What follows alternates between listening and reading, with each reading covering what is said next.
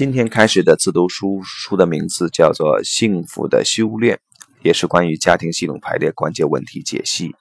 作者是德国的威尔菲德·尼尔斯。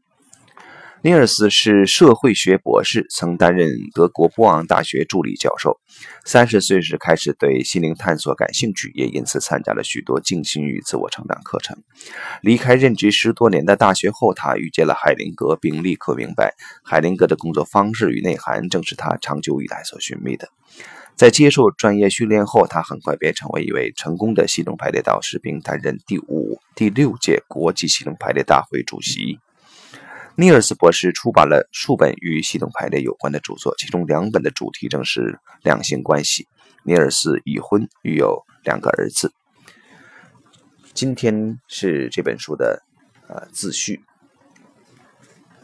幸福的关键。随着社会变迁，女性拥有自主独立的经济能力后，婚姻不再是女性人生中的唯一选择。这也使得男女在感情和婚姻上拥有了更大的自由度，可以选择单身、离婚或另寻两半。然而，也正因如此啊，反而让伴侣关系，特别是婚姻关系，不断受到考验。如今，不论是感情或婚姻，都不像过去需要从一而终。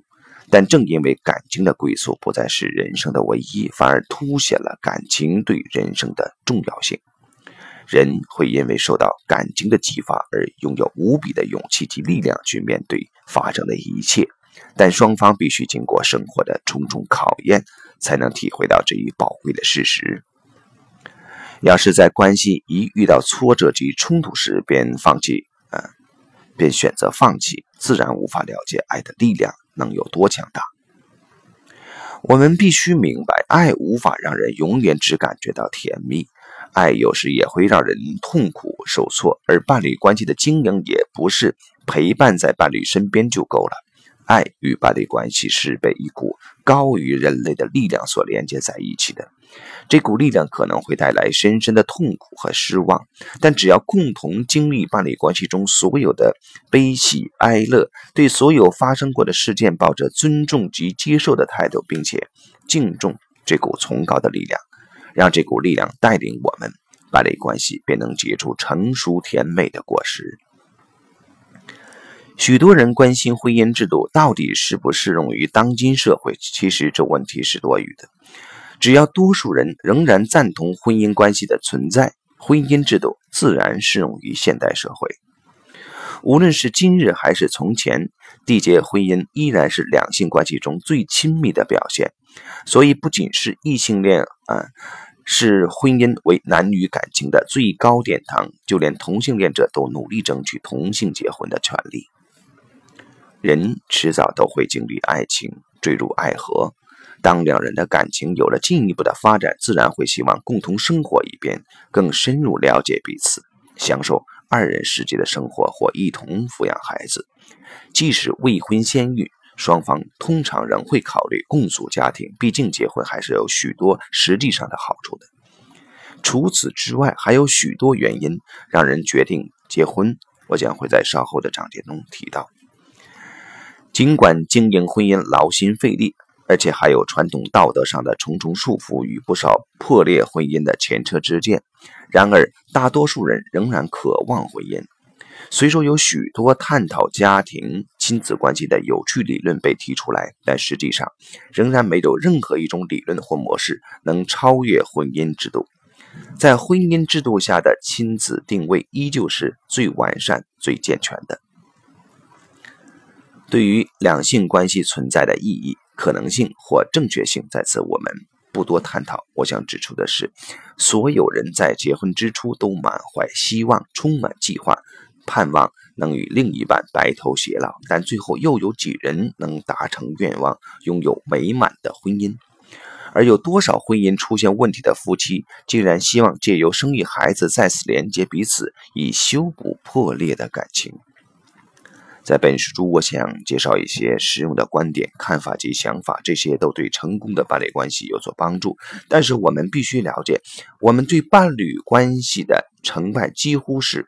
无能为力的，许多人认为他们能透视，呃，通过透过规划来主宰决定自己的人生，但事实不然。人无法决定自己的出生时间，也无法选择出生在怎样的家庭，甚至连生命中的重大事件也丝毫不具有决定能力。不管是十八岁或是八十岁，我们都没有这样的力量。所以在生活中，我们能做到的是保持乐观进取的态度，维持健康的生活，然后。用心教导孩子，引导他们走向生活的正途，希望他们的生活能平安顺出。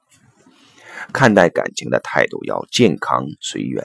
没有人能预知自己是否能和伴侣长相厮守，感情的事不是我们能掌控计划的。爱来无影去无踪，无人能知爱情何时会降临，何时会消失。爱像礼物一般，我们可以珍惜它。爱护他，或是完全漠视爱的存在，一点都不珍惜。一生相伴的关系，并非我力主倡导的。我也不认为看待感情该从道德的角度出发。我们不该以这样的观点看待真实的人生。真实的人生不是这样的。感情关系不会依照我们描绘的蓝图出现和进行。我们也无从预测感情会何时到来，关系如会如何发展。如果我们想在感情关系上施加压力，企图照自己的期望来设计其发展和进行的方向，这样的关系其实还在没开始之前就已宣告结束了。感情伴侣关系都是无法强求的，但是我们可以常常问自己：该怎样做才能成功经营一段关系？怎样才能让关系长长久久、美美美满、幸福、充满活力？对于关系的维系，我们可以用心经营，也能任其荒废不理不睬；可以认真看待，也能用玩票的心态去对待；可以从关系中不断地学习、蜕变、成长，也能死守自己对感情或关系上先入为主的框架标准及设定。我们能把感情及关系中的危机视为转机，将这些难关及挫折视为成长过程中的痛苦蜕变。或是选择一遇到困难和问题就放弃这段感情，直接从关系中跳开，要如何选择，完全以个人决定。面对感情和关系时，没有所谓的教导手册，让人一遇到问题就赶紧翻开，找出适用的方法或对策来度过难关。若你无法了解感情和关系，并非一加一等于二的数学题目，那无论用什么方法或对策，都只是白费力气，无法解决关系中的问题。如果我们能清楚了解在伴侣关系中男女双方各自扮演的角色，并且能尊重和顺从彼此在关系中的权利及义务，心中自然会产生直觉，带领我们应对关系中出现的种种状况及阶段。在接下来的章节里，我会解释一些关键因素，说明这些因素是如何影响伴侣关系，如何左右伴侣关系的发展的。只要能充分了解这些关系因素并顺其发展，就能在恰当的时间做出正确的选择，让我们的伴侣关系朝向正向发展，走往康庄大道。好，那资讯就到这里。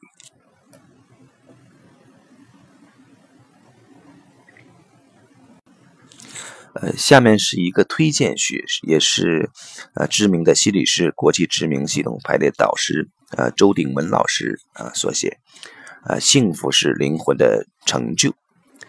作者尼尔斯博士以直率务实的语言，带领读者直视两性间的种种议题，破除自我欺骗与集体制约，从性、爱。家庭系统与心灵成长等层面，重新探索两性关系的奥秘，并做以家庭系统排列的真实个案，提供作者一个与往常不同的思考观点。生命本是无限的奥秘，透过两性，生命得以传承。反过来说，透过两性，我们也有机会，啊，触碰到生命的奥秘。了解两性，不仅是开启。通往存在奥秘的大门，双方也是彼此身心灵修炼的考验。只有通过种种的考验，才能获得生命奥秘的奖赏。什么样的奖赏呢？幸福，毫无疑问，幸福是灵魂的成就。